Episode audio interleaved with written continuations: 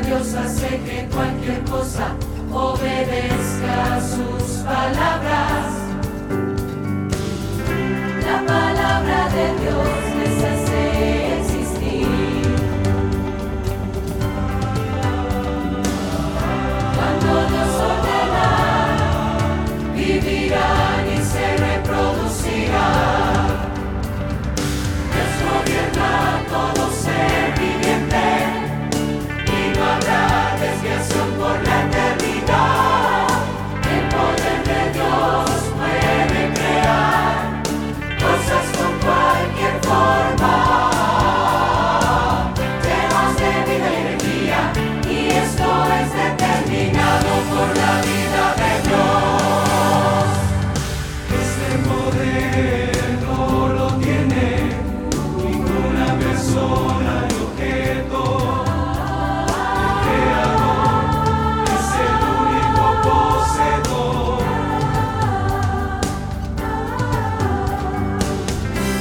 es un símbolo.